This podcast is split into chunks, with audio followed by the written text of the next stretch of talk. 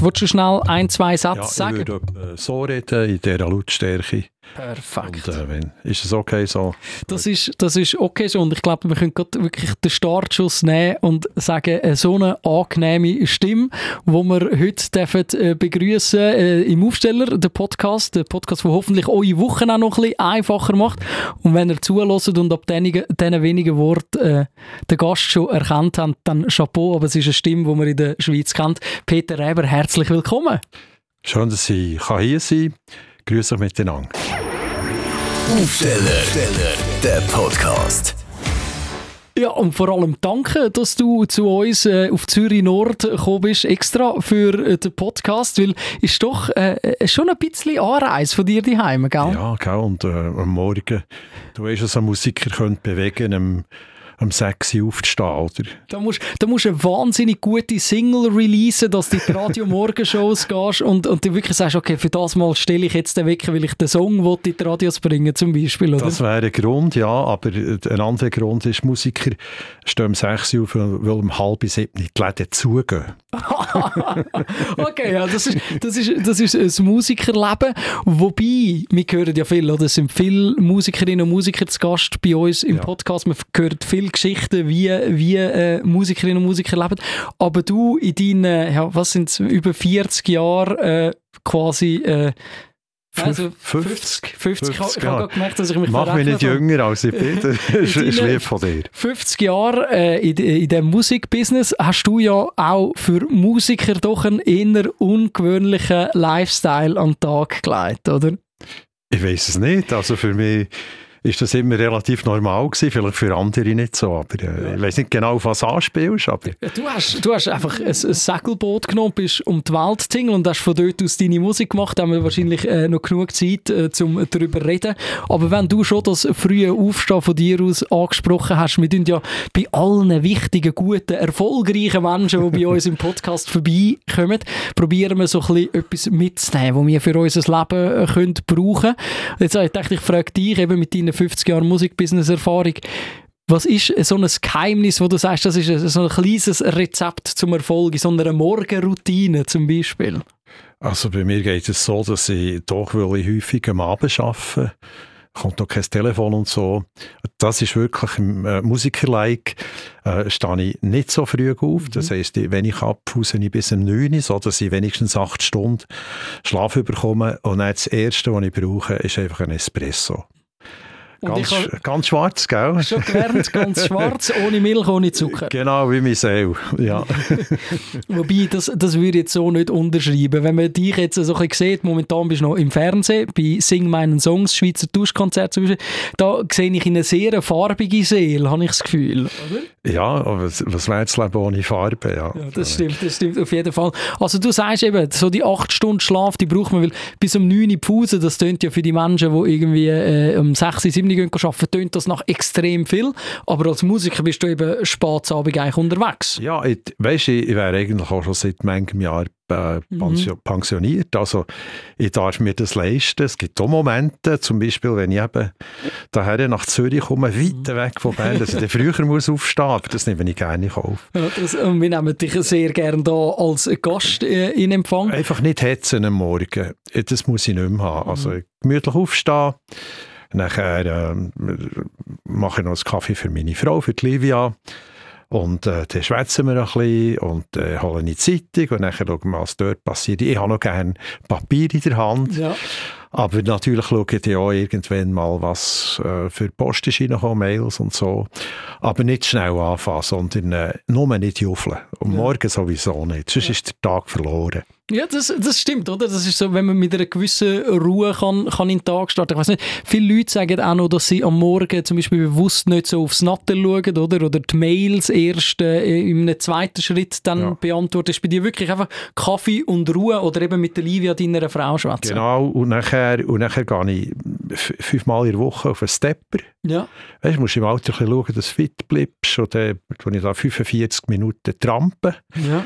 Und schaue mir irgendwelche, ich habe mir eine Fernsehen vor einem Stepper äh, montiert, sonst ginge ich gar nicht, weil ich wollte wissen, wie, wie die Serie weitergeht, was ja. immer ich schaue und, äh, und nachher dann kommt langsam die Energie und nachher bin ich bereit, so ab Mittag bin ich dann wirklich bereit. Zum Morgen tue ich eigentlich nicht essen. Mhm.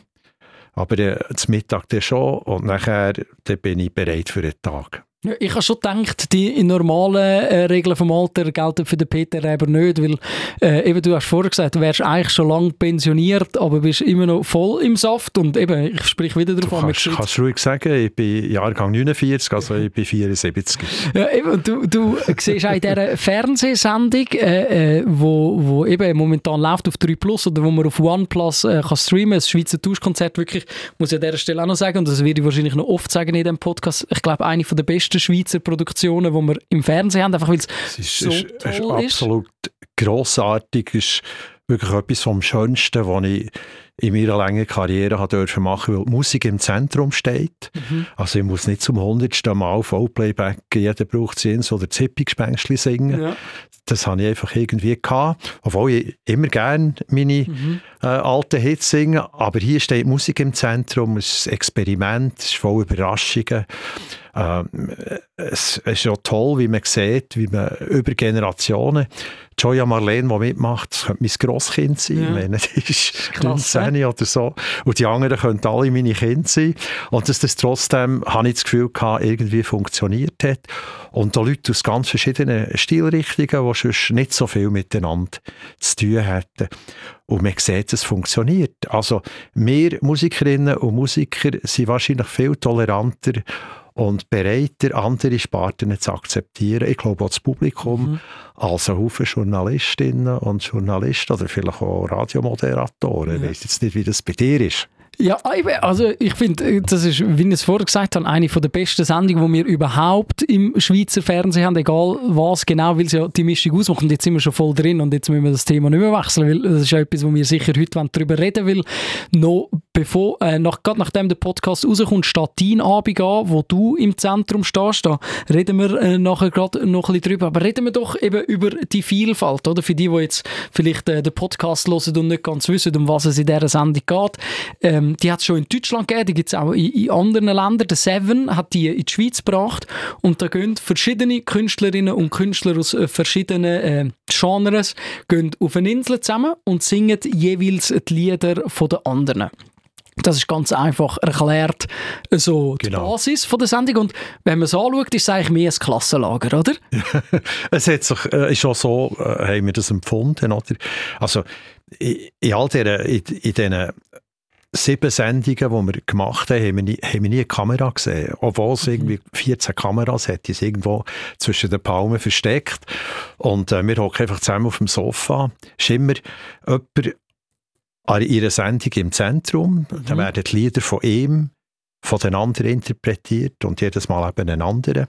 Und wir hatten das Gefühl, gehabt, ähm, wenn wir da auf dem Sofa hocken, also, da lasse ich es gar nicht mehr zu. Und ich glaube, das merkt man auch, wenn man eine Sendung sieht. Mhm. Das ist sehr persönlich und man erzählt da und es, äh, also, es ist ganz anders als übliche Fernsehsendungen sind.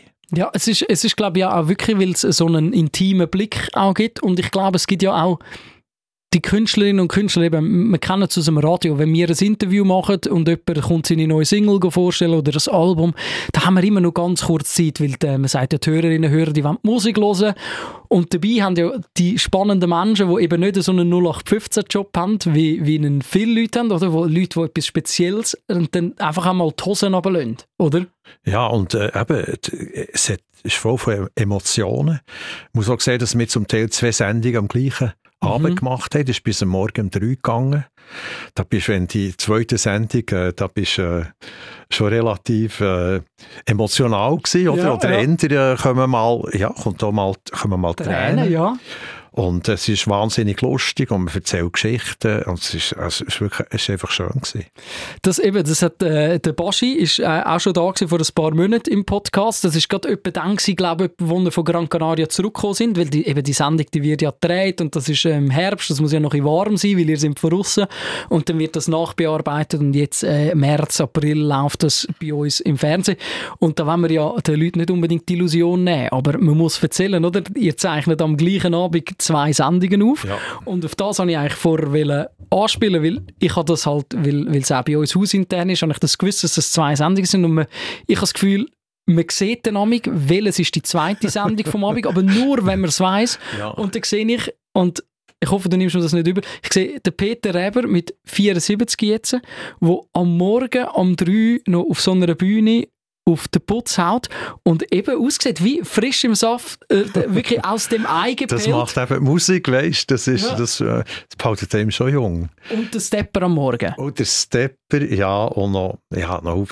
Nein, ist auch die Sendung, die 14 Tage, die wir dort verbracht haben, nicht ganz äh, die 10 Mhm. Tage, das, äh, die, die hat mir nochmal so Jugend geschenkt. Wirklich? Und, ja, und das hat auch, äh, die Livia, die Frau, ist natürlich mitgekommen und ich singe die Hälfte von den Lieder zusammen mit meiner Tochter, Mhm. mit der Nina. Und die haben auch gesagt, oh, Papi hat dich noch gar nie so relaxed gesehen. Das war das ist super gewesen und, und so, ich habe es auch wirklich genossen. Ah, schön. Ja. Das, Schön, Lebens, also- das Lebenselixier, würde ich sagen. Ja, eben, also es ist dir das dann so eine Sendung, wo ich sage jetzt mal einfach für die jüngeren Künstler in deiner Runde vielleicht auch noch ein zusätzlicher Stressfaktor ist. Ist das für dich wirklich ein Faktor gewesen, der dich noch relaxter gemacht hat? Es hat mich relaxter gemacht, ich war nie nervös. Gewesen. Ein bisschen schon, weil, Mhm. weißt, da hocken Kollegen vor dir, das ist nicht ein, äh, ein normales Publikum. Du willst dort auch bestehen und klar, das geht, das geht nie weg, aber ähm, ich habe nie das Gefühl gehabt, jetzt, dass ich Leistungsdruck Schließlich meine Karriere liegt hinter mir und nicht vor mir. Es ist vielleicht ein bisschen anders, wenn du am Anfang stehst. Dann, dann willst du ja noch ganz viel erreichen. Mhm. Und ich habe es einfach nur genossen. Das ist, das ist so schön, auch dass du das, dass du das mitgemacht hast. Der Seven sagt das in deiner Sendung ein paar Mal. Das, das, das Schönste habe ich eigentlich gefunden, als er dich fragt, er sagt, Peter, wieso bist du da? Du musst ja gar nichts. Oder? Und trotzdem sehe ich dich mit so einem Lachen über die Sendung reden und eben sagen, dass es sich noch relaxer gemacht hat. Ich, ich, Ich weiß gar nicht mehr, das, weißt du, ich habe die Sendung noch nicht gesehen, das ist alles Verrückte. Oh, ja. wahrscheinlich kann man sie vorab, hast äh, gesagt, streamen. Ja, also man kann äh, bei OnePlus, wenn man dort ein Premium-Abonnement hat, kann Ah, man immer kann eine Woche vorausschauen. okay, Das- eben, ich habe es noch nicht gesehen. Weißt, also, Also auch für, mich, auch für mich wird es eine Überraschung sein und ich freue mich, aber ähm, ich schaue sonst Sendungen, wo ich drin äh, mitmache, es nicht unbedingt gerne weil ich bei einer Sendung war und dann sieht man was man hätte anderes machen Mhm. Ja, also, ja. Aber diese Sendung, die wollte ich auf. Fall sehen und die ganze Staffel. Ja, und, und äh, spulst dann deinen Auftritt ganz am Anfang oder geniessest du den mit? Nein, nein, den genie- genieße ich schon. Es ist eine schöne Version Wo von einem Lied, das ich ursprünglich, äh, wo ich vor 40 Jahren Mhm. auf, äh, auf einem Album hatte, wo Nina, meine Tochter, immer gefunden hat, Papi, das ist eines deiner schönsten Lieder, das fasst so ein bisschen alles zusammen, es philosophiert so ein bisschen, aber ist auch, auch noch unterwegs, man merkt, du bist noch auf dem Schiff und so. Und das ist, glaube ich, eine schöne Version und wir haben es genossen, die zu machen. Ah, schön, eben. Und man muss vielleicht eben noch schnell sagen, für die Leute, die die Sendung nicht so verfolgen, da bist äh, du dabei, oder? Der, der Peter Reber ist dabei. Also, also eben, die Leute sind froh, dass du wie der Seven, der Gastgeber ist, sagt so schön, dass du endlich mal auf das Sofa gekommen bist. Dann ist äh, Gioia Marlin ist dabei, der Baschi ist dabei, äh, Anna Rossinelli, alles Namen, die man sehr gut kennt, der Luca Henny Ja, und, und- auch der EAZ, Ja. wo als Zürcher Rapper auch so ein bisschen quasi wie der Gegenpol zu dir Genau. bildet in Ich diesem Ensemble. Ich heisse zwar Peter Rapper eigentlich, oder?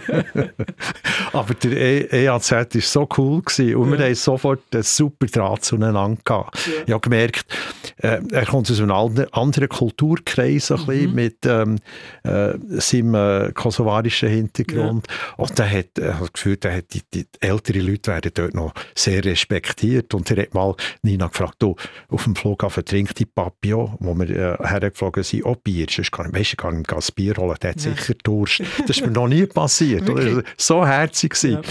Und wir haben so gute Gespräche gehabt. Das war ganz toll. Gewesen. Ich, ich habe das Gefühl, eben, wenn man die Sendung so ein bisschen schaut, der EAZ eben, wo als, als Rapper zu Zürich, oder, die, die haben dann auch oft so ein bisschen Fassaden, oder, wo man, wo man hat in dem, in dem Rap-Business und man muss besonders hart wirken Ja. und besonders äh, auch noch ab und zu mal Derby-Songs Ja. machen. Ich habe das Gefühl, er ist einer von denen, der besonders die Hosen runterlässt in dem Ensemble quasi, wo Ja. ihr da sind. Oder wie hast du das gespürt, wo du vor Ort warst? Ja, eben, wir, äh, es müssen ja so ein bisschen die bösen Jungs sein, oder? das gehört dazu. Und äh, ja, er, er erzählt ja auch selber in, in, se- in seinem, an seinem Abend, dass er, äh, also, äh, er ist auch nicht ganz nur eine Liebe mhm. in der Vergangenheit. Hat auch seine Sachen gemacht und so und hat Probleme gehabt zum Teil. Aber äh, jetzt nicht mehr und er ist, äh, er ist grossartig. Und das Schöne ist, er kann nicht nur rappen, sondern er kann auch singen. Ja, das gehört mir, das gehört ja, mir dann und das, das ist äh, die Combination, äh, die, die finde ich sehr gut. Er hat eine unglaubliche Version von einem finde ich, von einem Song äh, gemacht, den ich geschrieben habe. Ich glaube, darf, man darf das hier mhm. sagen. Ähm, ich habe ja für Pepe damals Swiss Lady geschrieben und textet für die Eurovision. Das ja. ist ein Lied von mir. Und wo sie meine Lieder interpretiert haben, haben sie nicht nur müssen Lieder nehmen die ich selber auch singe, sondern ich habe ganz Haufen für andere Leute auch geschrieben. Und äh, nimmt äh, der EAZ eben die Swiss Lady und macht etwas ganz Spezielles und Superiges daraus. Hat mich, hat mich wahnsinnig gefreut. Ein, ein Rechtsbrett, würde man wahrscheinlich sagen. Ja, nein, das war so, so, cool, gewesen, wie er das gemacht hat. Ja. Ja, und eigentlich habe ich schon gedacht, als er eben gesagt hat, er nehme Swiss Lady von Pepe Lienhardt und Band, dachte, als hätte der Peter eben nicht genug Lieder geschrieben, wo, aber es hat irgendwie gepasst, oder? Ja. Du, du, wo äh, eigentlich so tonnenweise Songs äh, released hast, sag das mit Peter Sumark oder mit deiner Tochter oder ganz allein, hast du noch zusätzlich äh, Dutzende äh, Hits äh, geschrieben. Da gibt es also viele Lieder, die man daraus kann auswählen kann und an diesem Abend werden die äh, in verschiedensten Formen interpretiert. Genau. Und was ich auch besonders, besonders schön finde, ist eigentlich quasi die Huldigung, oder, wo, wo der Baschi praktisch, praktisch anleitet. Der Baschi singt auf Italienisch. Ja. Oder? Und ich habe das Gefühl, da hat, da hat wie noch so äh, ein, ein spezielles Knistern stattgefunden bei euch. Ja, das ist, äh, also man hat das Gefühl gehabt, das wäre eigentlich sein Song gewesen, oder? Der hätte das mal müssen singen mhm. Und es war ein Trio-Song, Sio Sensate.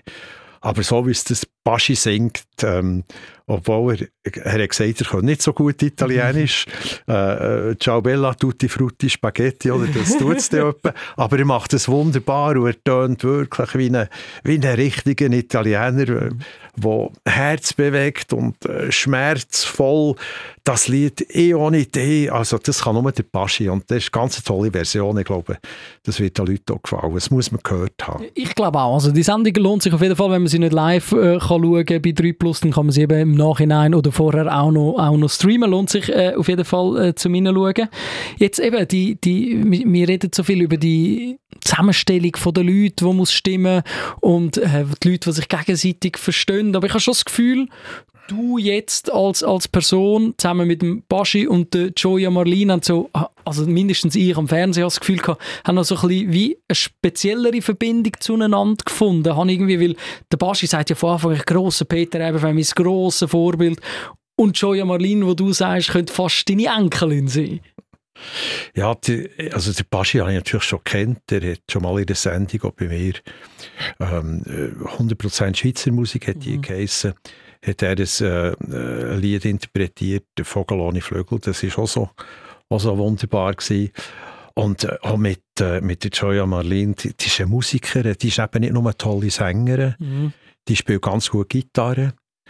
Und ähm, ist, da kann ich mich sofort, äh, fühle mich nach, wenn jemand selber Musikerin mhm. oder Musiker ist, selber das Instrument spielt und man merkt, dass sie ganz wesentlich die Lieder gestaltet hat und ja auch ihre ganz äh, wunderbar talentierte, talentierte junge Frau und ich bin sicher, die steht erst am Anfang von einer grossen Karriere und wir haben ihn sofort verstanden. Das ist eben der Zauber von der Musik. Mhm. Musik äh, bricht äh, Mauern runter, äh, Musik bringt Menschen zusammen. Ich habe das schon immer so empfunden. Ich habe ja. schon als äh, junger Mann, den ich habe verschrieben ich komme eigentlich von Klassik her, ich habe eine klassische Ausbildung mhm. in Konsi gehabt, habe dann auch Jazz machen, nachher bin ich als Austauschstudent in England gewesen, habe dort äh, Folksongs und äh, die ganze Rockzeit, ich bin in England gewesen, wo die Beatles gross ja. äh, sind worden. Ich liebe Musik in allen Facetten. Mhm. Ich habe gerne gute Länderkapelle. Ich habe nie verstanden, äh, wie man über Musik äh, kann streiten kann. Ja. Ähm, Im Gegenteil, das ist eine, eine, eine, gemeinsame Sprache, die alle Menschen haben. Ich interessiere mich auch für Musik aus anderen Kulturen. wo man sich manchmal ein bisschen muss mhm. und ein bisschen, äh, ja, bis man Zugang findet. Ähm, es ist ein, Musik ist ein Geschenk, das die Menschheit hat bekommen Und darum verbindet sie vor allem auch Menschen hier, junge, alte, und darum wirkt es so in so einer Sendung so positiv. Und also ich, ich kann nur sagen, es ist ganz toll. Ja, das, das glaube ich eben so, weil, wie du sagst, das verbindet ja eben, in der Sendung sieht man so euch und auch ich, wo, wo dann auf dem Sofa sitzt und dann wirklich einfach kann frönen äh, beim Zuschauen, wo mich dann wirklich sehr fest abgeholt oder emotional berührt fühlen und sagt das jetzt, egal ob der Peter aber das Lied vor 40 Jahren geschrieben hat oder ob das jetzt eine Rap-Nummer vom EAZ ist oder wunderschöne Ballade von der Joya Marlene, man, man fühlt sich ja eigentlich sehr fest als Teil von dem Ganzen, habe ich das Gefühl. Jetzt bei der Gioia Marlin, du hast es selber angesprochen, sie hat eine grosse Karriere vor sich. Äh, die Anna Rossinelli nimmt es mehr als einmal ins Maul. Sie sagt, es gibt eine Weltkarriere bei der Gioia Marlin. Sie schreibt ihre Texte sehr oft, fast zu 100% selber, etwas, was auch nicht selbstverständlich ist jetzt so in der Musik, wie sie heute funktioniert. Da kommt man sehr oft auch etwas geliefert über und sagt, sing das, das passt gut mhm. zu dir. Meinst du nicht, es ist ein bisschen viel oder übertrieben grosser Druck, wenn schon quasi sagt, du machst dann Weltkarriere? Also das würde ich jemandem nicht sagen, auch wenn ich es denke. Ja. Also erstens, jetzt zum Beispiel, die äh, Joya hat schon im ganz jungen Alter eine, eine tolle Karrierestart mhm. gehabt. Aber hey, das ist gar nicht so zentral. Man soll nicht über das nachdenken. Ja. Man soll darüber nachdenken, was will ich für Musik machen? Was macht mir richtig Freude? Was mache ich gern? Und wenn du zutiefst gern hast und liebst, was du machst, dann findest du irgendwo noch ein paar andere Löhle, die Freude daran haben. Das, das ist das Entscheidende. Und früh anfangen studieren, wo machen jetzt Karriere, wie und mhm. was, und dass die Leute einem vorschreiben, ich, mein Rat ist, macht das, was ihr für richtig haltet, ja. was euch wichtig ist. Das Publikum merkt das und wenn du das gut machst, dir treu bleibst, dann wirst du sicher selber glücklich. Und wenn das andere auch noch stimmt, dass mhm. ein grosses Echo hast vom Publikum, dass du ein grosses Publikum findest, umso schöner. Aber vielleicht hast du einfach eine kleine Nische Publikum, das ist schon toll, aber du kannst das machen, wo du willst. Wo und du musst nicht irgendetwas machen, was dir aufgezwungen wird. Das finde ich das Zentrale. Ja, eben, ich finde es ich sehr interessant und vielleicht, ich weiß auch nicht, ist das vielleicht auch so ein bisschen eine Metapher fürs Leben, oder? Wenn du so ein bisschen loslässt und für dich das machst, was du gerne hast, dass dann automatisch irgendwann in irgendeiner Form auch den Weg zurückfindet. Also so ja, das Glück. Ja, wenn man, we, weißt, man muss natürlich das Privileg haben. Du darfst in einem Land leben mhm. wie der Schweiz, ein gutes Bildungssystem hat, wo dir eigentlich alle Möglichkeiten offen lässt, ähm, wo es keine grossen politischen Unruhe mhm. gibt. Ähm, das ist ein Privileg und ja. äh, da können selbstbestimmt leben und dein Leben können zu gestalten das ist natürlich äh, wunderbar. Das kannst du nicht überall. Oder? Ich habe so viel auf der Welt gesehen. Mhm. Menschen, die einfach nur gekämpft haben für das nackte Überleben, damit sie täglich etwas zu essen haben. Äh, die, äh, da wird nicht gross gefragt nach Selbstverwirklichung. Die hätten vielleicht auch Träume und Pläne. Darum mhm. finde ich es umso wichtiger, wenn du die Chance hast, dass du dazu stehst und etwas dafür machst. Aber schon wichtig, dass du fleissig bist. Ja.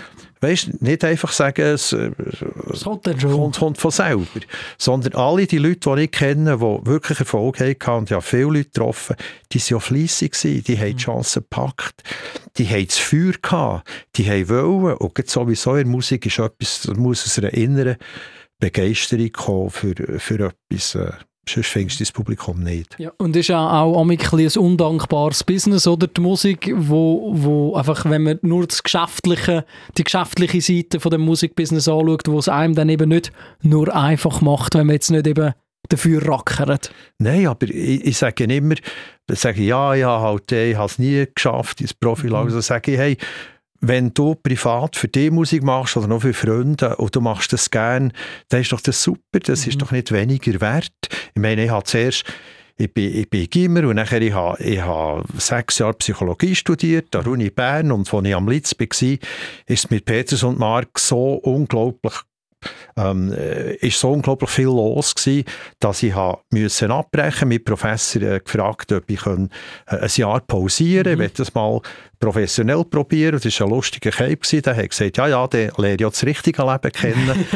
Und sonst wäre ich dann zurück an die Uni. Ja. Aber äh, ja, also wenn man die Möglichkeit hat, äh, das privat oder professionell zu machen, das ist nicht so entscheidend. Wichtig ist, dass es einem Freude macht.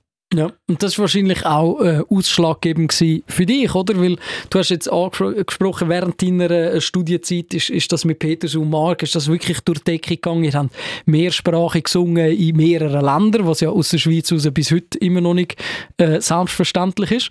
Und dann ist das irgendwann einmal zu Ende gegangen. Da haben die gesagt, da geht es jetzt nicht weiter mit Peters und Mark. Und da haben ja viele Leute wahrscheinlich das Gefühl gehabt, jetzt ist mit Peter Heber auch vorbei, weil was macht der? Ist ja, ist ja nicht die Leadstimme von, genau, von Peter ja. Sumar.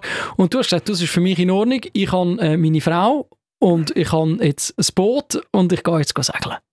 Ja, also mir hat, ich bin nicht weg, denn also nochmal, Trio war 13 Jahre zusammen. Genau. Die Hälfte von dieser Zeit als Amateur, schön langsam aufgebaut. Und irgendwann ist es so gelaufen, dass wir es als Beruf machen können. Und auch, eben, wir haben zum Beispiel die Schweiz viermal am ESC, ESC vertreten. Genau. Ähm, und mich, mich hat immer interessiert, was hinter dem Horizont noch ist. Ich habe mich immer auch für andere, Haufen andere Sachen interessiert.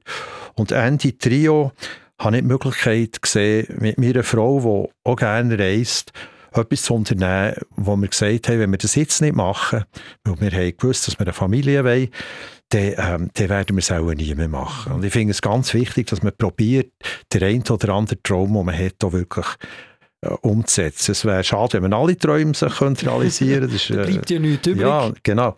Aber äh, das ist ganz wichtig gewesen. und äh, da haben wir gesagt, äh, ja, ich habe schon immer ein bisschen gesegelt. Wir sind als Kind äh, Murtensee Zelt, wir hatten dort ein kleines Boot gehabt. Mein grosser Traum ist, mit, einfach mit ganz einfachen Mitteln die Welt zu sehen, was hinter dem Horizont ist, zu reisen. Mich hat nicht speziell Segeln als Sport oder so interessiert, sondern Fahrtensegeln heisst Reisen von A nach B und nachher dort zu schauen, wie sieht es dort aus. Wir waren viel unterwegs in diesen Ländern, wir waren irgendwo in einem Hafen mal 14 Tage und nachher haben wir Land und Leute lernen kennen, wir hatten zwei Velo, gehabt. manchmal haben wir noch einen TÜV gemietet Und äh, die sieben Jahre waren unglaublich spannend. Gewesen. Und dann mhm. sind wir dann noch sieben Jahre auf einer Insel als Familie Robinson ja. daheim gewesen. Das hat auch gefällt. Und das ist wichtig gewesen. Und irgendwann äh, habe ich unterwegs wieder auf meine Dialektlieder schreiben und das hat ermöglicht, dass die Reise immer weiter gegangen ist. Weil das ist ja, glaube ich, nicht der ursprüngliche Plan gewesen, fast 14 Jahre weg Nein, zu sein. überhaupt nicht. Wir haben gedacht, ein, ein zwei Jahre, ein bisschen Mittelmeer rumkreuzen, äh, den Traum mal zu leben und nachher irgendwann nach zwei Jahren, ja zwei Jahre lang keine Lieder geschrieben nach dem mhm. Trio, weil ich so viel haben müssen schreiben und produzieren. Das war ein bisschen ausbrennt, ja, oder? Heute völlig. einen Namen, wahrscheinlich Burnout oder etwas in diese Richtung. Ja, ja, ja netter gesagt, kreative Pause. Ja, oder, oder, oder, oder ja, so, wie eine, eine Schreibblockade. Ja, genau. Ja, es war wirklich so. Ja. Und ich habe am Kartentisch vom äh, ein Fender-Klavier gehabt, das ist ein Stage-Piano äh, mhm. von Peterson und Mark wo man die Schiffsbatterien können anschließen Und das hat im Karten, du brauchst einen grossen Kartentisch, weil für eine mhm. Segurreise hast du viele Seekarten, du ja. vorher besorgst. Und die haben wir an einem anderen Ort müssen her, da haben wir gefunden, das blöde Klavier, es geht jetzt so. Und Livia hat gesagt, nein, das bleibt drin, weil ich weiss, du fährst wieder an schreiben. Und so war es in äh, Madeira 1984, kann ich wieder auf Lieder schreiben, bevor wir über den Atlantik waren. Und äh, bei den Herren hat die mal als Demo aufgenommen, ein bisschen umgereist, Plattenfirma gefragt, seid ihr interessiert? Das hat sie niemand wollen, außer damals Polygram, heute Universal, hat gesagt, wir schauen mal, schauen, ob wir da äh, etwas daraus machen wollen. Mhm. Und tatsächlich, ich hatte aber erst ein halbes Jahr später, weil dann hat man noch keine Handys gehabt und so, in Venezuela, wo ich mal angerufen habe, gesagt, wie wollen wir jetzt das machen, soll es nochmal aufnehmen? Dann haben die mir gesagt, schon lange veröffentlicht. Und das ist schon gut. Und nachher, ähm, es war so ein kleiner Beiz, gewesen, da ich, ähm, das ist so andere Einheimische gehockt. Mhm. Und die habe ich denen eine Runde ausgegeben. Die haben nicht gewusst, wieso der Gringo mit dieser Blondine ja. da etwas spendiert. Aber sie haben mitgefeiert. Ja, das glaube ich. Dann hat mein Leben nachher anders ausgesehen. Ich wusste, ich kann unterwegs sein. Mhm. Und bin gleich präsent daheim, oder? Also eigentlich könnte man sagen, der Peter Reber war der Erste, der Homeoffice gemacht hat in der Schweiz, oder? ja, aus, aus einem sehr bewegenden oder beweglichen Homeoffice und ja. äh, manchmal äh, sehr showkont. Ja, nein, das stimmt, ja, klar. Ja. Also es ist wirklich, also es ist, es ist wirklich unglaublich, dass du kannst, es ist eine Geschichte, die wirklich fast, also es ist so toll und dass es fast nicht fassbar ist, dass du unterwegs bist, mal so ein Demo äh, kannst einreichen und ein halbes Jahr später erfährst, dass du eine Goldplatte gemacht hast und du hast nicht mal ja. gewusst, dass es veröffentlicht ist. Nein, weil, ja, weil sie, das ist noch zu witzig, sie hat ja noch Single ausgekoppelt. Mhm. Ich habe schon nie Singles nachher gemacht, immer, mhm. immer noch ganze Alben. Und sie haben kein Foto von mir. Dann haben sie so einen Typ, der ein ähnlich ausgesehen wie ich, so im Dunkeln von der Seite fotografiert. Und dann haben sie aufs Cover da. Das ist gar nicht der Peter Reber dort drauf. Ja. Und dann haben sie noch in Zürichdeutsch übrigens einen Vogel ohne Flügel und nicht einen Vogel, Vogel ohne Flügel. Ja. ja, und ich habe das erst alles viel später mitbekommen. Aber das ist alles nicht geplant Mhm. Das ist einfach passiert, weil ich Freude hatte am Lieder schreiben und dann trotzdem, ich habe auch kommerzielle natürlich Adern, ich bin auch ein bisschen Unternehmer, äh, das wollen auswerten mhm. und darum habe ich die Demos mal angeboten. Oder? Und auf das ist etwas daraus passiert. Ja, wenn man nichts macht, passiert nichts. Von nichts kommt und, nichts. Genau, und wenn man, wenn man sich genug anstrengt, immer wieder probiert und so, irgendwann hat man wahrscheinlich Glück. Ja, äh, das Glück und aber eben die tüchtige Ader, die dich da nicht in Ruhe lassen hat, dass du trotzdem eben, das war einfach Pioniergeist gewesen, wo du, wo du dort wirklich einfach am Tag gelegt hast. Das Schöne war, die Schweizer Fernsehen hat mich dort gefragt, ob ich nicht, ich habe auch schon immer gefilmt, mhm. ob ich nicht könnte Filmbeiträge machen von unserer Reise, mit mhm. ganz einfachen Mitteln. Zuerst 8 mm, dann 16 mm und nachher äh, Video. Mhm. Im Verlauf dieser Jahre hat sich das alles entwickelt. Und das Material habe ich dann nach äh, Zürich geschickt und äh, der Manni Hildebrand hat das zusammengeschnitten und ist in einer Sendung Sonntagsmagazin ist das ausgestrahlt worden, so, ja. so alle drei Monate oder so, so 20 Minuten. Und natürlich ist unter diesen, unter diesen Bildern von diesen Reisen, Alaska und Tropen, crazy stuff, mhm. ist, sind natürlich meine Lieder gelaufen. Ja. Und das sind wie so die ersten Videoclips, gewesen. Mhm. Oder das bin ich natürlich präsent gewesen in den Schweizer Stuben äh, durch die äh, Fernsehbeiträge und eben gleich können irgendwo auf der Welt umschippern. Ja, eben, das ist, das ist ja also unglaublich, das ist etwas, was heute total normal ist, oder? Dass, dass irgendjemand unterwegs ist und sein Geld äh, verdient mit eben zum Beispiel Videoinhalt aus, aus, aus, aus Weltreise, oder? Aber dass man das vor 40 Jahren gemacht hat, dass man eine Videokassette um, um die halbe Welt schicken, das ist ja absolutes Unikum gewesen, oder? Ja. Die Filme haben übrigens immer einen leichten Rotstich gehabt, wegen der Temperatur auf Schiff, oder? Du hast, wenn du gefilmt hast, so eine, eine Filmrolle ist zwei Minuten gegangen. Ah, oder? Da ja. hast du dir überlegt, was du aufnimmst. Du nicht mit dem Handy, wo ja. einfach alles irgendwie... Heb, hebst mal drauf. ja. das war spannend. Gewesen. Sie hätten immer müssen irgendwie das entröten, oder? damit es normal ausgesehen hat. Heute wäre es ein künstlerischer Filter. Genau. Es hat früher noch etwas anderes Aber eben, Peter, die, die, die Reise, du hast gesagt, du hast schon früher gerne gesegelt. Ich habe ich hab gelesen, du hast eine kleine Segeljacht, eine kleine Cindy auf dem Neuenburger See, wo du dich quasi an die Weltreise angetastet hast.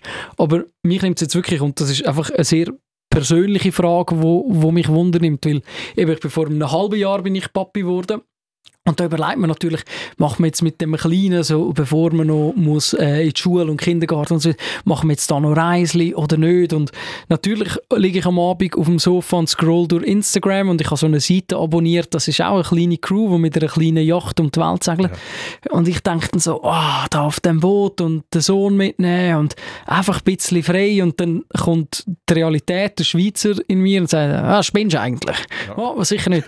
wie, wie bist du auf die Idee gekommen und wie hast du das umgesetzt, eben äh, späte 70er, Anfangs 80er Jahre, dass wirklich der Traum in Erfüllung gegangen ist? Also wir haben gewusst, Livia und ich, dass wir eine Familie wollen und darum haben wir den Traum vor der Familie wollen, mhm. äh, uns äh, schenken quasi. Und nachher äh, ist es doch so gewesen, dass der äh, Simon ähm, in den letzten zwei Jahren von unserer Reise auf die Welt mhm. gekommen ist. Und ähm, das ist überhaupt kein Problem gewesen. Ein Baby an Bord. Also ich muss sagen, wir haben ab dann keine grossen Überquerungen mehr gemacht, mhm. weil wenn irgend äh, krankheitsmäßig ja. etwas passiert wäre, es hätte ich nie können verantworten, dass man dann nicht in der äh, vernünftiger Zeit ärztliche Betreuung hat. Ja. Sondern wir sind an den Küsten angesagt. Wir sind, der Simon war dabei gewesen, äh, von Südamerika bis Alaska. Ja. Also, das, und der war an Bord. Gewesen. Das war wunderschön. Gewesen. Das Schiff schaukelt. Mhm. Mami und Papi sind immer in der Nähe. Und ich habe natürlich als Vater also unglaublich viel von, von, von dem mhm. äh, Kind gehabt. Und äh, das merkt, merken wir noch heute. Ist, äh, wenn ich unseren Simon sehe, ist mit, mittlerweile 36, mir ist immer ihn, ihn zu umarmen und er mich zu umarmen. Da, da ist so eine Nähe geblieben mhm. durch weil ich so viel hatte wie sonst Mamis ja, das äh, dazu mal noch von Kind hatte. Heute ist das zum Glück hoffentlich auch ein bisschen anders. Wunderschön, mhm. wenn man als Vater ganz eine enge Beziehung darf zu den Kindern. Mhm. Und das war kein Problem. Gewesen.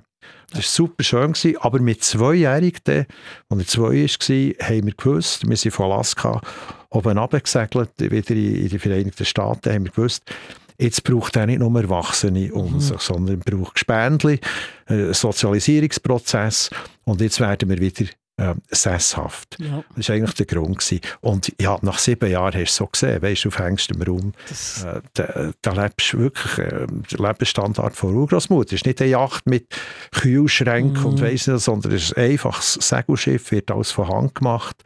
Ähm, äh, das, da freust du dich nicht drauf, wenn noch mal ein bisschen mehr Platz ist. Das, das, das glaube ich sehr. Eben, der, du hast gesagt, der, der Simon, dein Sohn, ist quasi auf dem Schiff auf, auf die Welt gekommen. Ähm, er ist nicht ganz so präsent wie deine Tochter Nina, die ist ja dann drei Jahre äh, später auf die Welt gekommen, sie singt mit dir, dort hat man eher so ein bisschen einen Einblick. Nimmt jetzt schon ein Wunder, wenn du den Simon, den Sohn, so anschaust, eben, der ist jetzt ein gestandener Mann mittlerweile, jetzt mit seinem Leben. Prägt das bis heute ein Kind, oder respektive dein Kind, dass man eben auf so einem Schiff auf einer Reise auf die Welt kam und dann eine andere Welt zuerst kennengelernt hat, bevor er dann zurück in die Schweiz gekommen sind, weil er hat in die Schule. Also der Simon ist auch schon auf den Bahamas in die Schule. Also der mhm. Simon ist mit äh, rund etwa 10 zurück sind wir in die Schweiz gekommen mhm. und zwar weil wegen weiterführenden Schulen ist dort ein schwierig. Mhm. Ähm, ich weiß nicht, was alles. Es ist wahnsinnig schwierig zu sagen, was mhm. Kind prägt bis, bis zwei oder bis drei, weil das entscheidende Umfeld sind die Eltern mhm, und die, ja. die, sind ja, die sind ja da. Aber sicher hat ihn die Nähe geprägt. Ähm, äh, nachher die Jahre, wo wir sind noch sieben Jahre auf den Bahamas daheim waren, mhm. dort ist er auch in die Schule, hat eine andere Kultur lernen kennen, er redet äh, perfekt Englisch. Ähm, das hat ihn sicher auch geprägt.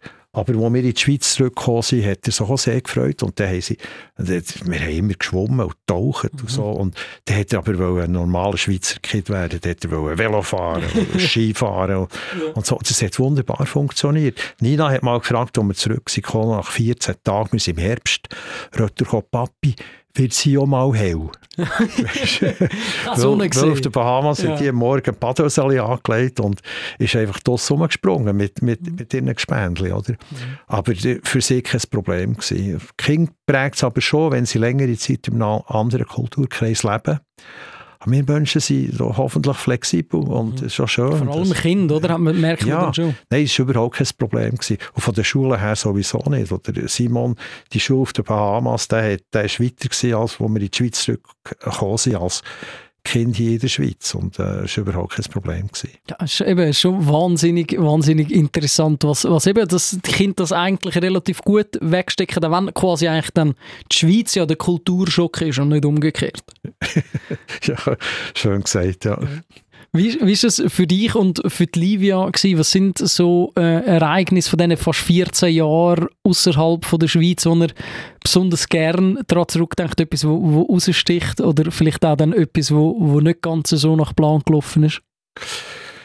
Also etwas, was unangenehm war, wir haben wo wir über den Atlantik sind, du brauchst ja, damit du äh, Schiff kannst Licht machen ähm, im Top Positionslichter, damit die anderen Schiffe sehen. Mhm. Triffst zwar nie niemand an, weil äh, Dampferroute ist anders als die Seglerroute. Wir Segler gehen runter bis etwa 20 Grad äh, Nord und dann gehen wir äh, quer rüber und die Dampferroute von Europa kommen direkt schräg ab. Die kreuzen einem mhm. irgendwann mal und darum muss man eigentlich immer äh, Positionslicht haben, damit man nicht über den Haufen gefahren wird. Mhm. So, darum hat man, ähm, äh, muss man ab und zu den Motor laufen, um Batterien aufzuladen. Ja. Und wir haben mit im Atlantik der, ähm, der Motor verloren. Das heisst, oh, okay. er ist, er ist, Wasser ist rein durch das Auspuffrohr und ist abgesoffen und haben ab dann ähm, keinen Strom mehr an Bord.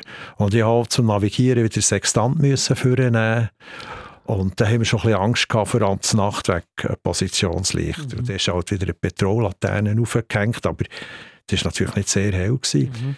Und da sind wir äh, das ist schon 1984, 85 in Ausläufer vom, vom Hurrikan Lili gekommen. Mhm. Passiert normalerweise eigentlich nicht mehr im Dezember, darum wartet man so lange, bis man über den Atlantik geht, aber ist dann halt ich glaube, das zweite Mal im letzten Jahrhundert passiert, dass dann noch so spät ein Hurrikan unterwegs ist. Mhm.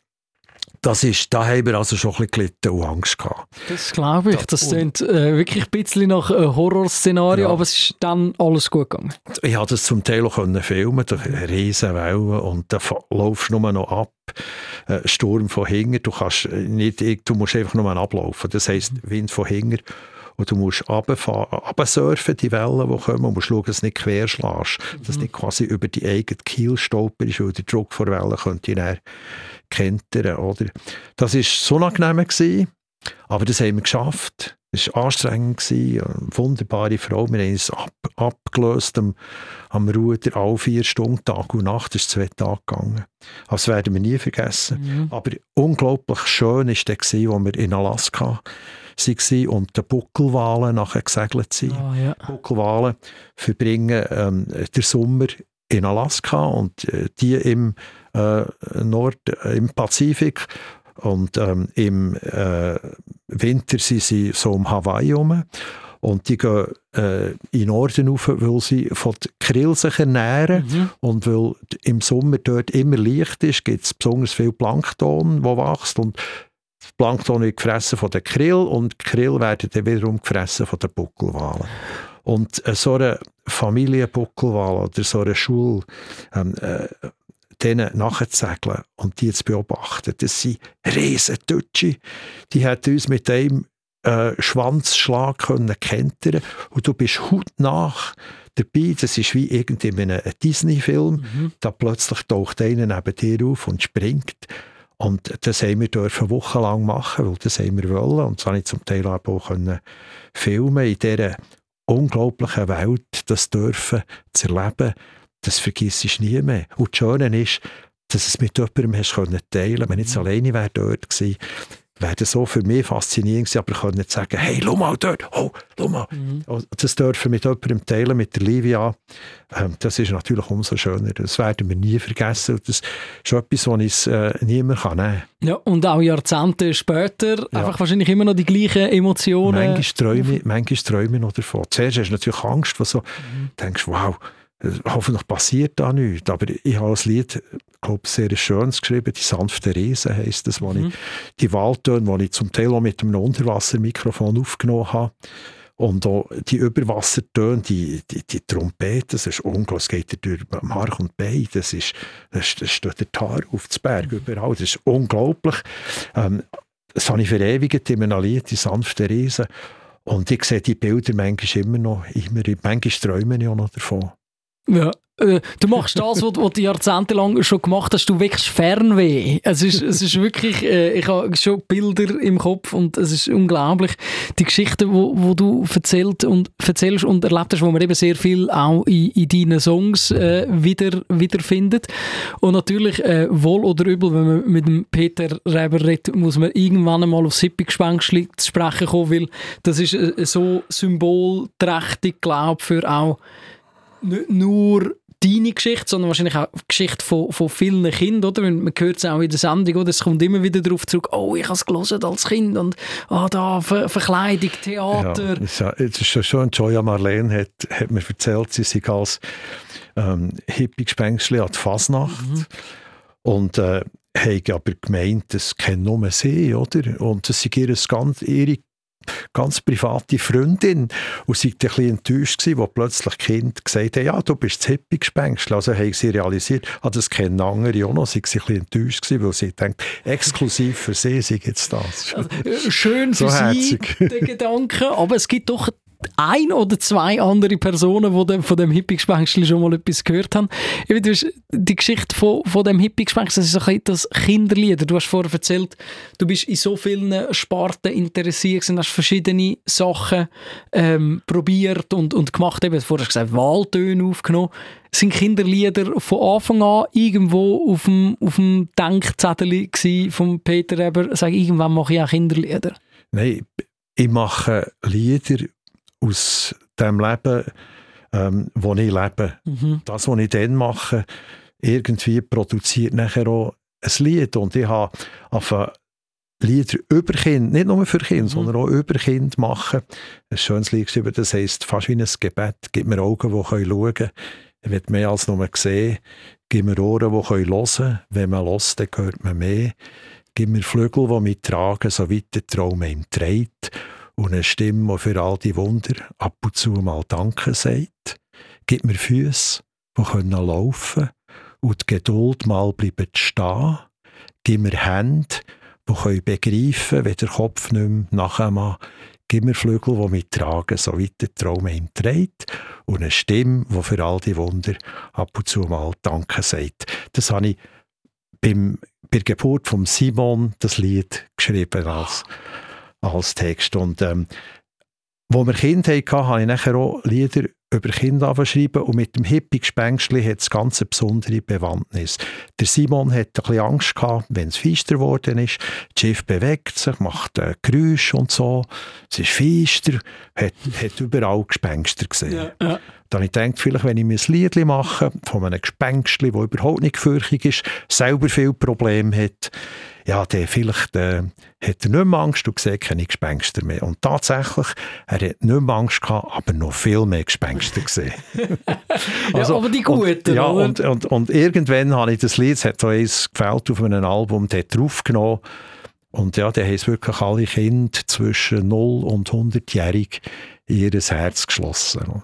Ja, eben, das ist, das ist so eben eine krasse Geschichte, dass auch da wieder so äh, ein, ja, andere würden im Business vielleicht sagen, äh, ein Geniestreich passiert, aber Nein, das, ist, äh, das ist bei, bei uns ist, äh, zu, zum Hausgebrauch gewesen. Eben. Und, äh, und ist, ist so schön, weil das ist so eine positive Figur, das mhm. Hippie-Gespenst. Das ist nicht Superwoman oder Superman, sondern das hat seine Probleme, wie Kind ja mhm. auch haben, muss so viel machen, manchmal läuft es ein bisschen schief, aber es sieht zum Glück dann manchmal gleich wieder Gewinner aus oder Gewinnerin.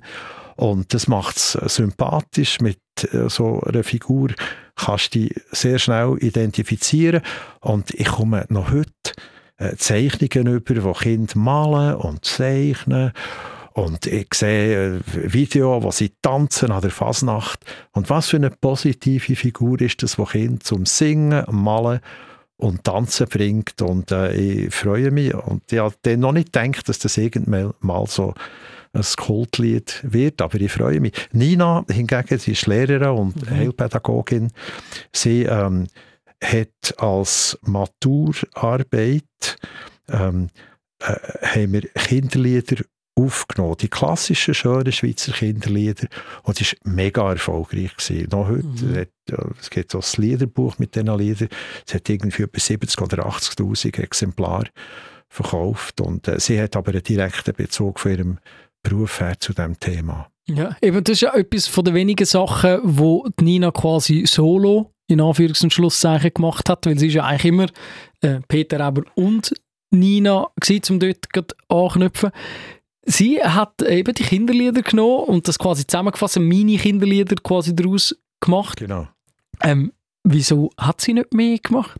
Also, äh, das kann ja noch kommen, oder? Ja, stimmt. sie, sie, ist, sie, ist, wahnsinnig jung, habe ich gesehen. Sie hat meinen Jahrgang. ja. Nein, es war so, gewesen, dass ähm, Nina und ich ich habe schon früh gemerkt, dass ihr das Singen Freude macht. Mhm. Und sie hat eine wunderbare Stimme, ist eine tolle Sängerin. Und äh, wir haben, und sie hat riesen Freude gehabt, mit mir aufzutreten und ich habe es aber nicht auf die Bühne genommen mhm. oder auf Tournee, weil sie auch meine Tochter ist, sondern sie, wenn man sie hört, wenn man, auch in den Sendungen, äh, die, die singt mir regelmäßig an die Wand und wenn man findet das super, oder? Ähm, wunderbare Sängerin. Und sie hat einfach, meine Kinder waren so vernünftig gewesen. Die haben gesagt, Papi, der Simon hat übrigens sein erstes Studium war schon Klavier. Mhm, ja. Und äh, heute macht er etwas ganz anderes. Heute ist er äh, Strategieumsetzungsberater bei Alpic, also in einem ja. Energiekonzern. Es ist schon, ist schon witzig, äh, was heute alles möglich ist. Ich finde das super. Sie haben gesagt, Papi, äh, wenn man so darüber geredet hat, das wird schon mal werden, ist nicht Musiker oder Musikerin mhm. wie du sondern ich wollte einen anständigen Beruf. du hast jetzt genug da Welt umsegelt und so, ja, jetzt machen wir ja, etwas ja. Richtiges, oder? Und eben, der, der, der Simon hat äh, studiert und ist heute in Wirtschaft mhm. und äh, Nina äh, ist Lehrerin und hat nachher Heilpädagogik äh, äh noch Master gemacht und äh, unterrichtet und betreut Kinder. Aber Nina, äh, also ich sage nicht, ich habe immer gesagt, ich unterstütze dich voll, was du machst. Mhm. Und irgendwann wird die auch andere äh, äh Projekte wahrscheinlich machen. Ja. Ich weiß es nicht, da müsstest du sie fragen. Ja, aber es ist, es ist eben wahnsinnig spannend, weil normalerweise, oder, wenn, wenn, wenn du Eltern hast, die eben auf der Bank arbeiten, auf dem Bau, an der Kasse irgendwo sagen, ich will etwas machen, wo meine, in Anführungszeichen, Träume erfüllt und Musik hören und, und, und Welt umsegeln und so. und wenn es die eigenen Eltern machen, dann ist es so, nein, ich möchte in die Wirtschaft oder eben sogar eben einen wichtigen Job wie, wie Ausbildung, Lehrerjob, äh, Pädagoge, Pädagoginnenjob. Äh, ist das ist das einfach wirklich der klassische Lauf von, von ich mache einfach nicht das, was meine Eltern machen? Ja gut, weißt, wenn ich zurückdenke, noch, noch als ich jung war, so bei Handwerkern, so war es immer noch so, gewesen, dass man meistens das gemacht hat, oder Vater ist. Mhm. Und wenn man ein, ein Geschäft oder so hatte, dann sowieso. Ja. Und dann wären die Eltern todentäuscht gewesen, wenn du mhm. nicht in die Fußstapfen äh, treten wärst. Und heute ist das zum Glück anders. Ähm, also sicher gibt es auch noch an vielen Orten Druck, aber es gibt sicher auch solche. Es ist auch häufig so, Kinder haben manchmal schon die Begabung und die Gene, die die Eltern haben, darum haben sie diesen Beruf gemacht. Mhm. Und wenn sie das so haben, dann haben sie vielleicht auch Freude, das zu machen, was die Eltern gemacht haben. Es ist mhm. nicht nur so. Aber ähm, der Reiz vom Fremden oder vom anderen, der ist schon immer da gewesen, klar. Ja. Ich glaube, es gibt beides. Ja, wahrscheinlich schon eben. Und du hast ähm, viel Zeit äh, mit deinen Kindern verbracht, eben durch das, dass ihr ähm, äh, zuerst auf dem Boot, dann auf der Insel waren. Dann hast du, Nina hat mit dir singen, mit vier, ich glaube, das erste Mal ein Duett aufgenommen. Ja, Win Winterzeit, Weihnachtszeit, genau. unsere Weihnachtsplatte. Und dann, äh, also ich darf vielleicht schnell sagen, ich war im, Te ich bin im Text von diesem Lied, ich habe das Playback gemacht. Winterzeit, Weihnachtszeit und so. Und habe das immer laufen im Auto, weil ich dazu alles texte. Und sie ist enger gehockt. Und er hat es einfach immer mitgereicht, oder? Und äh, dann habe ich dann gesagt, du, du kannst du selber singen, wenn du willst. Oh ja, mache ich. Und, ja. und es war vier oder fünf. Gewesen. Und dann haben wir das aufgenommen und ab dann hat sich das entwickelt und ihre Stimme so richtig gekommen ist dann so mit 12, 13, mhm. wo man gehört hat, hey, jetzt hast du noch eine Tochter, die so wunderschön kann singen und, und noch will.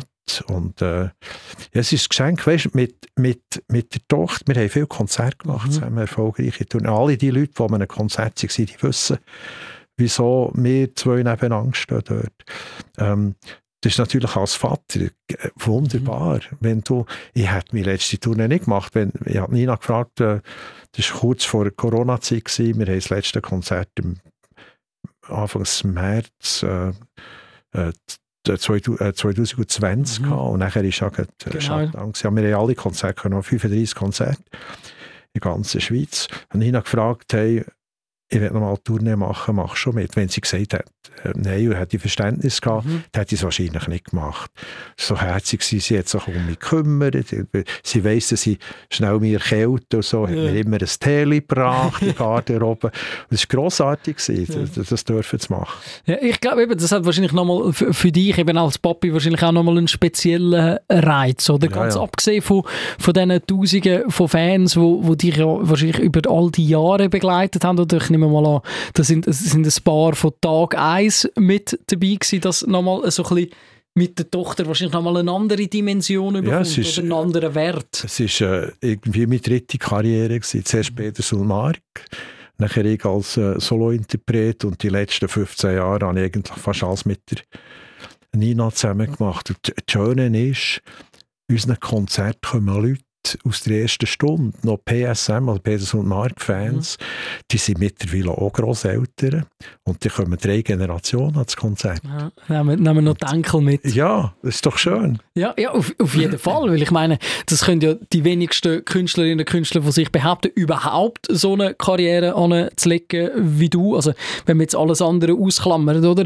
Du bist, äh, hast sechsmal einen, einen Schweizer Beitrag für den ESC geschrieben, oder? Selber teilgenommen, ich glaube Platz 4 ist ist etwa das Beste gewesen, wenn ich mich nicht sehr genau, täusche. Jumbo ist Platz 4 genau, Io Sensate ist Platz 4 gewesen. Genau, ganz vorne dort mitgespielt, dann irgendwie 40 Mal Gold, Platin, Doppelplatin, was es auch alles gibt. Nur schon von dem können ja die meisten nur träumen und dann 50 Jahre auf, auf der Bühne und dann erst noch 50 Jahre und der, der quasi der, der letzte Teil, wie du gesagt hast, deine dritte Karriere nur mit der Tochter, das ist ja eigentlich, das, das, das unterschreibt er also das macht niemand mehr, das schreibt niemand mehr die Geschichte wahrscheinlich. Ich wünsche, dass das alle können. Aber, ja, aber realistisch gesehen ist es schon außerordentlich, oder? Und du bist einfach so ein wahnsinnig bescheidener Typ, dass du sagst, ja, für dich ist es schön gewesen, aber eben, wenn man es in Zahlen anschaut und die Karriere, ist es schon etwas Einzigartiges in der Nein, schaue das nicht als äh, Leistungsausweis an. Mhm. Bin, klar bin ich fleissig ich wäre auch gerne der Peter Reber der sich die Leute vorstellen, der irgendwo in der Hängematte liegt, in der Südsee. ja.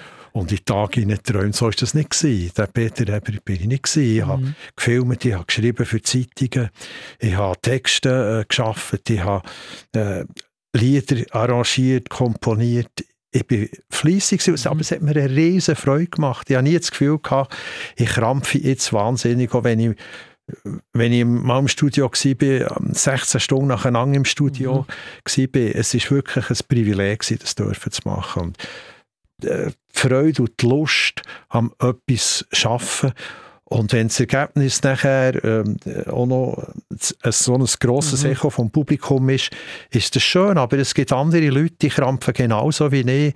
Ein Schreiner, der Möbel macht, ich mache halt jetzt äh, Lieder. Und eigentlich ist es ungerecht, dass meine Sachen dauernd am Fernsehen und Radio kommen und, und, und der Schreiner nicht. Aber der hat wahrscheinlich auch seine Kundschaft, die sich riesen, eine riesen Freude hat an einem schönen äh, Möbel, den er macht. Also ich, ich kann das schon einordnen.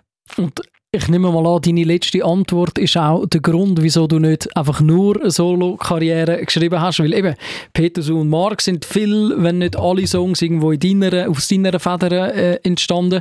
Ja. Jetzt, Nina hättest du auch nicht müssen mitnehmen sondern du hast äh, das wählen und einfach nie oder in den seltenen Fall nur den Peter Reber im Vordergrund gestellt. Ja, weißt ich, ich bin ja nicht ich sehe mich nicht als, äh, als grossartiger Sänger. Ich, ich kann so normal singen.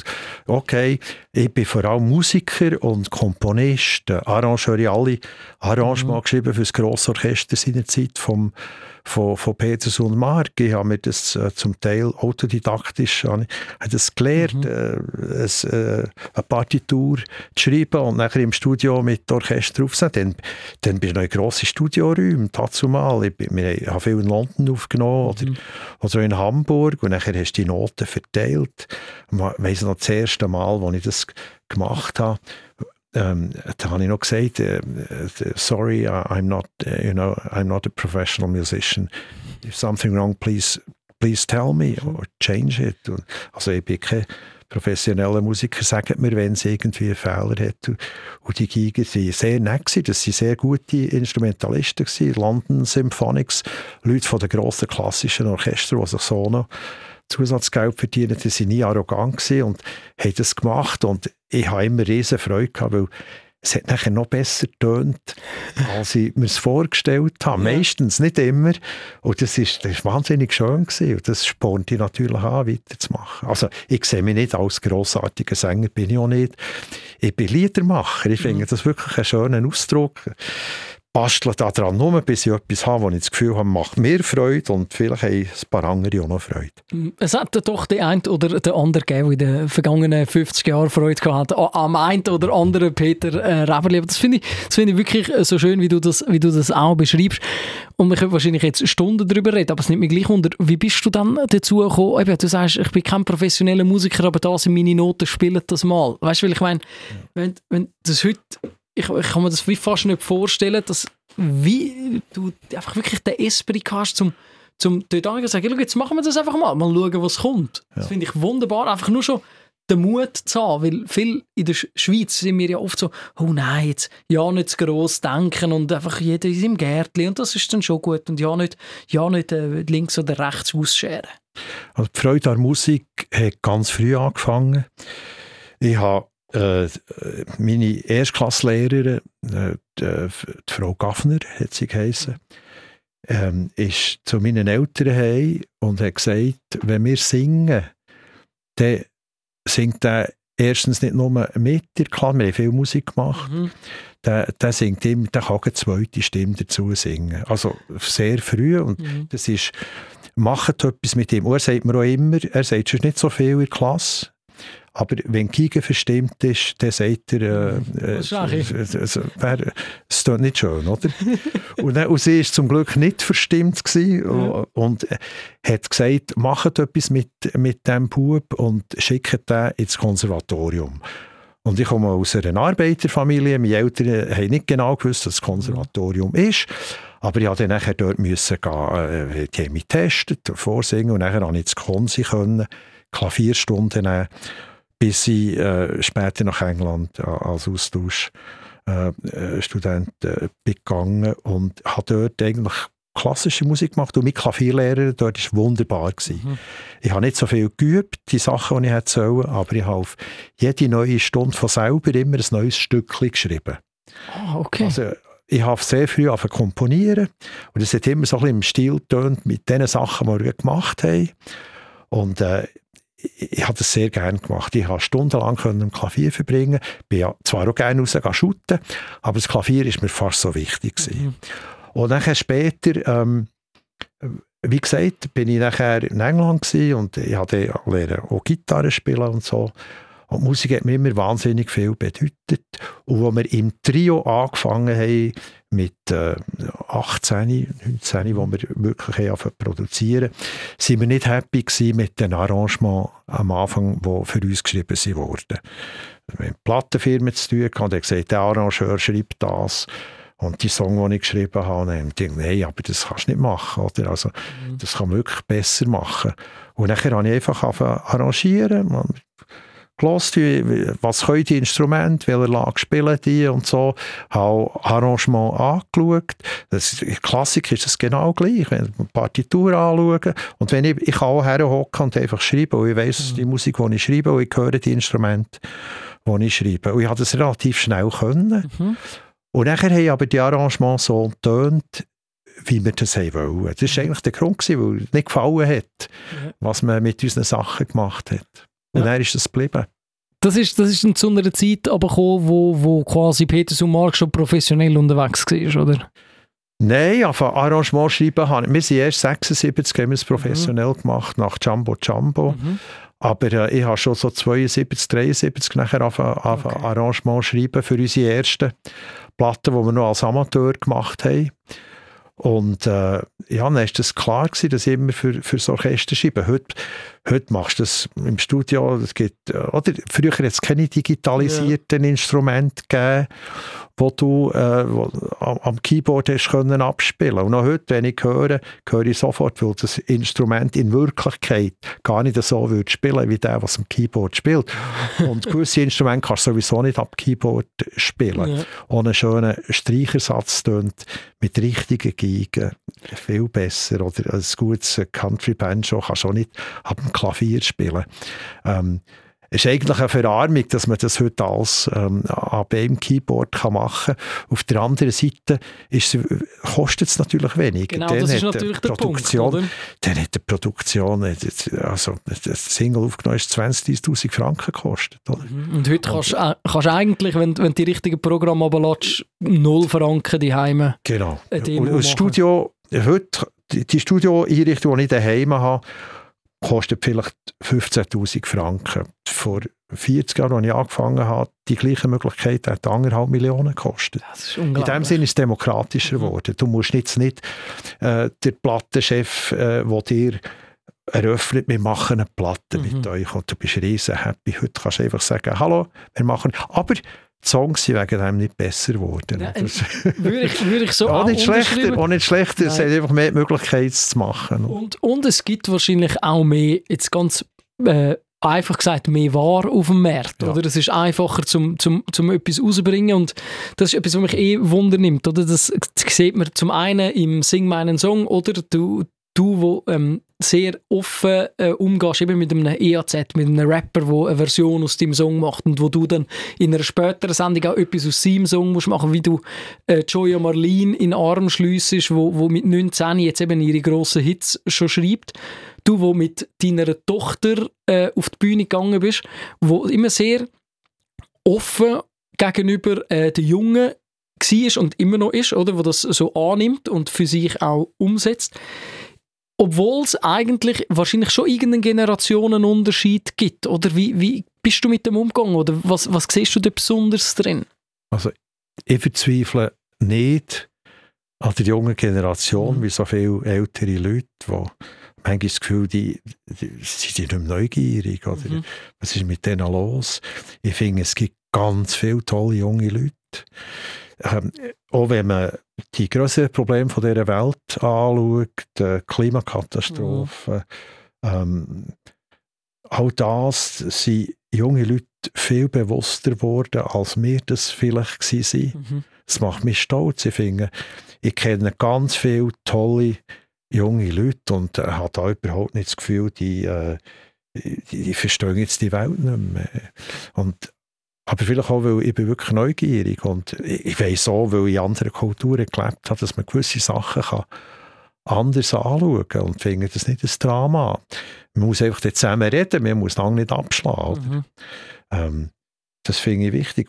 Wenn du alt wirst, erst wenn du nicht mehr neugierig bist. Das ist, glaube ich, das Entscheidende. Und ich hoffe, ich kann mir das noch lange bewahren, ein Leben lang. Aber es gibt ganz viele ältere Leute, die haben die, die machen noch alles und die erfüllen sich jetzt Träume. Mhm. Ich möchte alle ermuntern, wenn ihr noch einen grossen Traum habt und schon passioniert seid. Hey, setzt den um, es kann ja nur scheitern, oder? Aber ihr könnt nachher sagen, ich habe es wenigstens probiert. Das stimmt, wir leben ja auch sehr lang mit dem hätte doch, oder? Ja. Ja. Das habe ich eben nie wollen. Ja, das, das sieht man auch. Und genau darum kannst du am Morgen um 3 Uhr noch eine Fernsehsendung aufzeichnen und bist immer noch frisch wie aus dem Ei gepellt, oder? Ja, ja, ja. Merci. Das so nicht ganz, aber... oh, also es sieht auch im Fernsehen so aus und ich habe das Gefühl, wenn ich mit dir rede, das, ist, das, ist, also, das muss so sein, wie ich das gesehen habe. Ähm, wenn wir jetzt eben noch, noch schnell über das, über das neugierig reden, über eben die Bewusstsein über eine gewisse Problematik. Was würdest du dir vielleicht so ein bisschen wünschen für die Zukunft? Du, wo eben ähm, schon viel erlebt hast, aber jetzt eben durch deinen Umgang, durch deine Offenheit auch mit der jungen Generation viel aufnimmst, wo, wo so ein bisschen, glaub, wie kannst du sagen, was, was brauchen wir ein bisschen mehr jetzt in Zukunft? Ähm, ich, ja, wenn ich das darf sagen, ich würde sagen, dass wir lang zulassen dass ähm, wir, die Situation auf der Welt ist schwierig. Wir, es findet eine Lagerbildung statt. Einerseits Demokratie, auf der anderen Seite Autokraten. Ähm, es ist wichtig, dass man Dialog hat. Aber ich finde es so furchtbar äh, tragisch, was äh, in der Ukraine läuft. Ich, kann das nicht verstehen, dass man das Land überfällt. Ich würde persönlich auch äh, unsere Munition liefern oder würde vor allem anderen Ländern nicht verbieten, die Waffen, die sie bei uns gekauft haben, das Land zu liefern. Ich unterstütze äh, ukrainische Familien in der Schweiz, habe eine Wohnung zur Verfügung gestellt, wo sie, wo sie leben. Das ist mir ganz wichtig, dass wir dort offen bleiben, aber trotzdem im Dialog. Mhm. Ähm, allgemein äh, finde ich, dass wir aufeinander wirklich zugehen, hören, Respekt haben und dass wir zur schweizerischen Demokratie Sorge haben. Mhm. Das kann zerbrechen. Wir sehen ja äh, Sachen, die wir nicht für möglich gehalten haben. Eine Bank, die plötzlich nicht mehr existiert, die irgendwie 167 Jahre oder wie lange existiert hat, die von heute auf morgen in die Binsen geht, was es nicht mehr gibt. So fest Sorge müssen wir auch zu unserer Demokratie haben. Und Sorge heisst, dass wir uns engagieren, dass wir mit Respekt miteinander reden, lang zulassen und auf gut schweizerische Art Kompromisse finden, dass wir immer alle ins gleiche Boot wieder zurückfinden, auch wenn man mal man kann Meinung austauschen man kann mal rigoros werden, aber ähm, äh, Konflikt ernsthaft ist keine Lösung. Wir müssen Wege finden in jeder Beziehung. Und das, das ist das, was mich beschäftigt. Ich hoffe, dass das weiter so äh, geht und dass nicht irgendwie äh, ja, Sachen kaputt die wir so lange, so manches Jahrhundert gebraucht haben zum Aufbauen. Mhm. Zulassen ist, glaube ich, wirklich auch einfach ein, ein, guter Punkt, oder? Ganz, ganz allgemein, wo man, wo man kann mitnehmen durchs Leben. Und du hast äh, ein wunderschönes Beispiel jetzt gerade angesprochen mit, mit dem Ukraine-Krieg. Ist dir auch persönlich wirklich aus erster Hand helfen wichtig? Ja, wenn ich, wenn ich, kann, wenn ich kann helfen kann, dann, dann tue ich. Und ich habe jetzt zum eine Möglichkeit gehabt, das ist doch klar. Ähm, also ich habe im Verlauf des Lebens x Sachen unterstützt, äh, auch, mit, auch mit Geld, mit Konzert.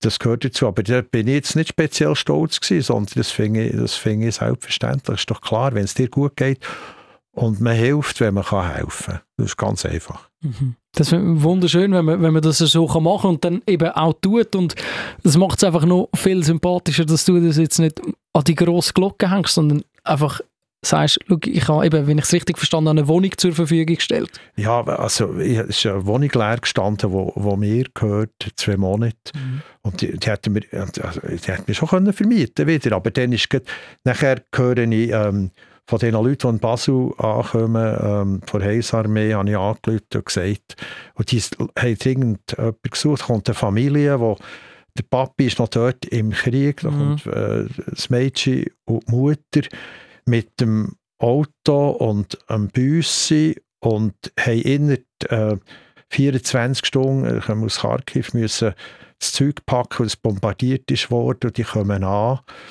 Und wenn du die Möglichkeit hast, dann ist doch klar, dann hilfst du einfach. Oder? Das finde ich selbstverständlich.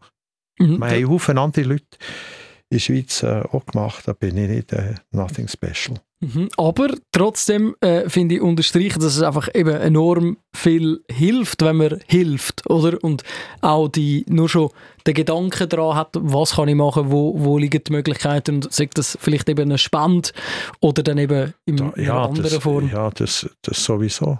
Wenn es dir, dir gut geht, und, und, äh, oder einfach kannst, dann, dann hilfst du, ist doch normal. Das machst du in der Familie, das machst du mit Nachbarn. Und die Frage ist einfach, wo man dann die Grenzen zieht. Und ich empfinde mich ganz fest als Schweizer, aber auch als Weltbürger. Mhm. Ich habe so viel von diesem schönen Planet gesehen, dass äh, es gibt überall nette Leute, es gibt überall dumme Sachen. Oder? Mhm. Und ähm, für mich ist weder irgendeine Farbe vor Haut oder die Sprache ein Grund, äh, jemanden nicht anzunehmen. Das ist, das, ich, ich, ich bin kein Freund von Stammesdenken. Mhm. Das, ich bin zum Beispiel auch nicht Fan von einer Fußballmannschaft. auch nicht jetzt unbedingt von IB. Ich freue mich, wenn IB ja. gewinnt, weil ich Berner bin. Aber wenn die anderen besser shooten und ich zuschauen, dann finde ich, die haben jetzt recht gewonnen, weil die ja. haben besser gespielt. Oder? Ich bin jetzt da nicht zu Tode betrübt. Ich, Stammesdenken habe ich eigentlich nie ganz gecheckt. Und das ist aber wahrscheinlich eben deiner per se Weltoffenheit geschuldet, in Anführungs- und Schluss. Aber natürlich vielleicht. auch dem, wo du wahrscheinlich auf deiner Reise gesehen hast. Ja. Gibt es vielleicht noch irgendein Erlebnis, wo du sagst, das hat mir besonders schön gezeigt, dass wir eben doch alle gleich sind? Ja, also wir, wir sind zum Beispiel auf der Roques Inseln gewesen. Das sind so Inselgruppen vor Venezuela. Wunderschön. Ähm, das ist wie ein, wie ein äh, Südsee-Atoll. Und äh, dort gehen die Fischer von Venezuela, glaube ich auch noch Kolumbien, gehen raus, quasi bei, wie bei uns Zähne auf die Alp mhm. und äh, gehen dort äh, gehen fischen, vor allem Hummer und so. Und nachher, äh, äh wir sind dort etwa drei oder vier Wochen gewesen, sind wir auch ins Gespräch mit denen gekommen und die haben uns ins Herz geschlossen. Und äh, die haben so gefragt, was, was ihre gross, ja, was sie kulinarisch so Freude hätten, weil im Schiff hast immer war dabei. Mhm. Und nachher haben sie gesagt, Büchsen Ananas. Büchsen? Büchsen Ananas. Ausgerechnet, oder? Weil das ist schön süß und so. Und dann haben wir zum Glück viel Büchsen Ananas gehabt. und dann hat es einen Warenaustausch gegeben, einfach denen das geschenkt, oder? Aber ich habe nicht äh, dafür wollen, wir haben mehrere Büchsen geschenkt. Und das Herzige war, dass sie uns nachher irgend ein, zwei grosse Hummer dafür gegeben haben. Und für mich war das natürlich ähm, kein Tausch gewesen, oder? Ähm, Im Sinn, dass äh, äh, also es war unglaublich schön, gewesen, um mit Menschen können zu reden. Und er hat einen, einen Quattro bei sich also ein vier, vierseitiges Instrument, mhm. äh, wie eine, also so Seiteninstrument, wie eine Gitarre. Und wir haben, ich kann nicht so gut Spanisch.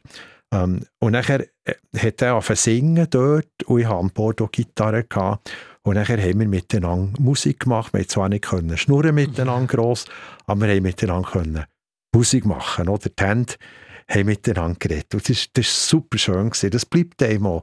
Da triffst du jemanden, kannst eigentlich nicht gut mit ihm reden, gross kommunizieren, aber die beides Instrument und schon hast du dich gefunden. Oder?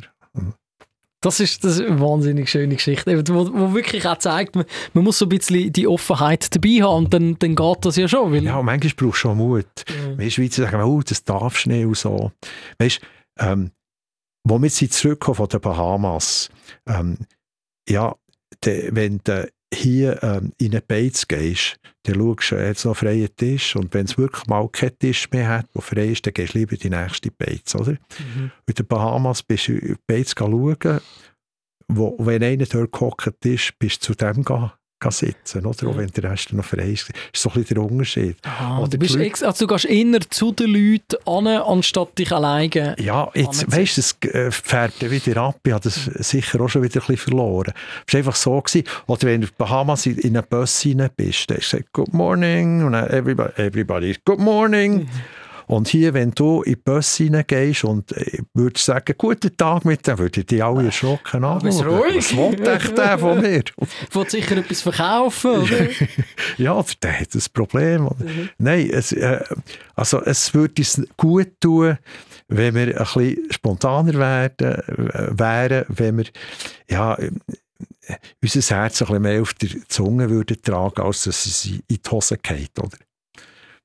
Das ist, das ist sehr schön, ein Herz auf der Zunge tragen. Das ist etwas, wo, wo man glaub, glaub könnt, könnt mitnehmen. Und wir sind schon weit über eine Stunde, Peter. Es ist, oh, Zeit ist kein Problem. Die Zeit ist verflogen und es ist so wahnsinnig interessant und es gibt eigentlich noch so viel mehr, was ich äh, von dir möchte wissen. Wir wollen ja eigentlich die Hörerinnen und Hörer auch nicht strapazieren, dass sie nachher äh, rote Ohren bekommen, weil das Kopfhörer so lange äh, äh, aufgehauen haben. Jetzt es ist, es ist so eine dumme Frage, aber es ist so eine Radiomoderatoren-Krankheit oder vielleicht sogar Journalistinnen-Krankheit. Immer gegen den Schluss muss man sagen, Peter Reber, das ist bis jetzt gewesen und wie geht es aber jetzt weiter? es ist dumm, ja. aber irgendwie muss ich gleich sagen, du hast auch in der Sendung gesagt, oder der Seven hat gesagt, du musst gar nichts mehr. Was mhm. würdest du denn gerne noch? Also, ich weiß es wirklich nicht. Ähm, schau, viel von meinem Leben war auch verplant. Gewesen. Auch wenn du unterwegs bist, du musst aufs Wetter schauen und mhm. so. Und vorher im Trio sowieso und später, um zurück war, auch wieder, du hast, musst das dann mhm. und das dann und dann machen. Und das ist der einzige Luxus, äh, nicht der einzige, aber einer von den Lux ich weiß nicht, was die Mehrzahl von Luxus ist. Luxi, Luxi. Ich, ich, ich, hätte jetzt Luxi gesagt, aber... was ich mir leiste, ist zu sagen, jetzt musst du nicht wissen, was du morgen schon machst. Habe zwar ein, zwei Sachen in nächster Zeit natürlich auch eingeschrieben. Ich, ich weiß es nicht. Und das ist so schön. Ich muss nicht mein Leben schon wieder verplanen. Ich freue mich, wenn ich mal spontan Livia kann sagen, doch komm, wir gehen dort her und dort her. Und darum nehme ich im Moment eigentlich auch langfristig keine Engagement mehr ab. Ich weiß nicht, weißt, die Leute fragen dich, könntest 1900, äh, nein, 2025, äh, haben wir das Weihnachtsgeschenk? Sage ich, ich weiß nicht, ob ich dann noch lebe. Keine Ahnung. und, und, und vielleicht bin ich auch im Ausland, vielleicht bin ich krank, vielleicht, nein, nicht. Ich nehme höchstens Sachen an, die relativ nach in der Zukunft liegen, weil ich mich nicht schon wieder ganz verplanen will. Ja, und trotzdem bin ich so dankbar, dass du unsere Einladung ja, angenommen hast. Mit, mit, mit dir immer. Peter, äh, wir haben noch äh, unseren Pflichtpunkt, den ich bis jetzt komplett vernachlässigt ja. habe, weil wir so viele tolle Geschichten von dir gehört haben. Und nämlich haben wir unsere Aufstellerfragen, die du musst beantworten musst, ja. plus eine neue Frage stellen für dann die zukünftige Gästin oder den zukünftigen Gast. Und die Fragen sind ja wie immer, kommen komplett aus dem Nichts. Mhm. So auch die, die Nina in der letzten Folge gestellt hat. Radio 24 Aufstellerfrage. Hallo du. Also es ist jetzt nicht, dass mich das wahnsinnig wundernimmt, aber das ist etwas, wo ich glaube, jeder kann mitreden. Hast du schon mal während dem Duschen gebisselt? das ist mir jetzt das ganz leicht unangenehm, Peter. Ja, ja. ja, doch, das habe ich schon. Weißt als, als älterer Herr musst du mal auf die Toilette. Aber ich muss sagen, nie in einer Hoteldusche. Vielleicht hat es mal gegeben bei uns daheim, weil es fließt dann mit dem Abwasser ab. Aber es ist nicht, nicht die Regel. Nicht die Regel. Aber Und vielleicht das Nachtröpfeln, gell, das geht vielleicht in der Dusche schon, ja. ich, ich habe ja der Nina dort auch gesagt, als sie die Frage gestellt hat, ich habe schon gedacht, ich so, oh mein das Gott, wer wird echt, Interview, weißt, wer ja, wird wow. echt der nächste Gast und wird das unangenehm für mich? Aber ich habe der Nina gesagt, Wer die Frage mit Nein beantwortet, der lügt wahrscheinlich. Ich gehe ich jetzt einfach mal davon aus. In dem Fall äh, tust du eure Dusche ein bisschen. Selbstverständlich. und ich, ich, ich habe äh, 20 Jahre Mannschaftssport gemacht und äh, sagen wir es mal so, im pubertierenden Alter ist in so einer Mannschaftsdusche ein gemeinsames bisschen gehört zum guten Ton. Ah, okay. Was hast du gespielt? Ich, äh, wie man an meiner äh, Körpergröße und italienischer Abstammung kann erkennen, habe ich Basketball gespielt. wirklich? Ja, wirklich. Ich habe 20 oh, Jahre lang Basketball gespielt. Ähm, meine Mami auch Italienerin Trainerin, auch viel zu klein für Basketball, eigentlich hat mich dazu gebracht. Und ähm, müsste ich nicht so früh aufstehen, um eine Morgenshow moderieren, würde ich wahrscheinlich auch heute noch Basketball spielen, weil es einfach so ein wahnsinnig toller Sport ist. Super. Weißt darum habe ich dir keinen Korb geben Da bin ich sehr dankbar. Und dann schließen wir doch ab. Peter, möchtest du gerne unsere nächste Aufstellerfrage stellen? Ich tue da jetzt selbstverständlich äh, noch das richtige Signet parat machen, damit das dann alles seine Richtigkeit hat. Radio 24 Aufstellerfrage. Peter, deine Aufstellerfrage an unsere nächste Gästin, unseren nächsten Gast. Ich will wissen, aber nur eine Sache, was dich wirklich glücklich macht und was dich unglücklich macht ich sehe schon im nächsten Podcast muss ich mir sehr viel Zeit nehmen für die Frage, weil da gibt es wahrscheinlich eine richtig schön tiefgründige Antwort dazu. Und ähm, da frage ich dich doch gerade zurück, Peter, was würde ich jetzt so glücklich machen? Nicht, nicht weißt, Weltfrieden, da hätten wir alle Freude. Wenn ganz viele Probleme behoben wären, hätten wir alle wahnsinnig Freude. Etwas Kleines? Einfach Musik zu machen. Dann hoffen wir, Punkt 1, von mir für dich, Peter, 100 Jahre Gesundheit. Wirklich wahnsinnig toll, dass ich mit dir den Podcast äh, aufnehmen Für mich eine Ehre von deiner... Äh, ja, hör auf, hör auf. Nein, mal Weisheit abzuzapfen. Nein, hör auf. und ich wünsche wirklich, dass du noch ganz viel Musik kannst machen und in der Hoffnung, dass wir irgendwann vielleicht einen Teil 2 von dem Podcast können aufnehmen mit all diesen Fragen, die ich nicht habe stellen konnte. Merci vielmals. Allen, die zuhören, alles Gute und bleibt einfach dran. Aufsteller, der Podcast. Die Nina Rost und der Luca Carecci lassen das Mikrofon nach der Morgenshow weiterlaufen. Radio 24